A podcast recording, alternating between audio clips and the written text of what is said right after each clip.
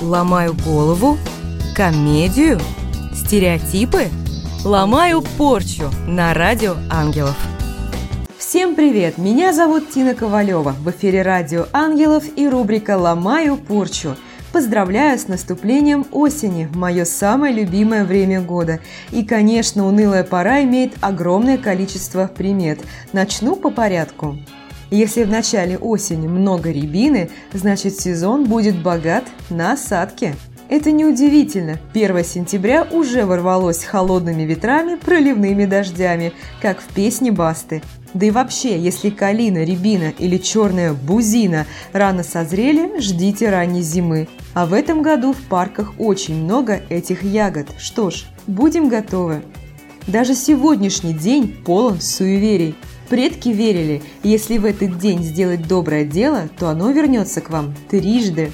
Есть еще несколько часов, чтобы проверить, так ли это. Но я сомневаюсь, что в другие дни добрые дела не вернутся к вам назад. Закон бумеранга никто не отменял. Но это не самая смешная примета. Вы удивитесь, когда узнаете, что девушки в этот день не должны есть до заката, чтобы оставаться как можно дольше красивыми и молодыми. Смех да и только. Вообще, если не объедаться и вести здоровый образ жизни, побольше гулять, дышать воздухом, то сохраните молодость на долгие годы.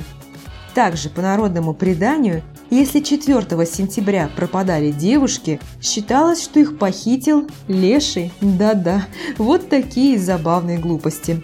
А теперь, как и обещала, расскажу про значение цветов в одежде. Синий настроит вас на деловой лад. Если идете на экзамен или собеседование, выбирайте этот оттенок. Зеленый наполнит оптимизмом. Розовый притягивает положительные эмоции. А вот если вы сбились с пути и в вашей жизни пошло что-то не так, наденьте белое и поносите несколько дней. Красный добавит решительности в характере. А вот черный цвет, любимый многими рок-музыкантами, является цветом тоски и грусти – он притягивает депрессию, плохое настроение, с чем я полностью не согласна. Да, в определенных ситуациях это означает траур, но в других это самый стильный цвет, который идет абсолютно всем. Поэтому ни в коем случае не придавайте этому значения. Носите те цвета, которые вам нравятся.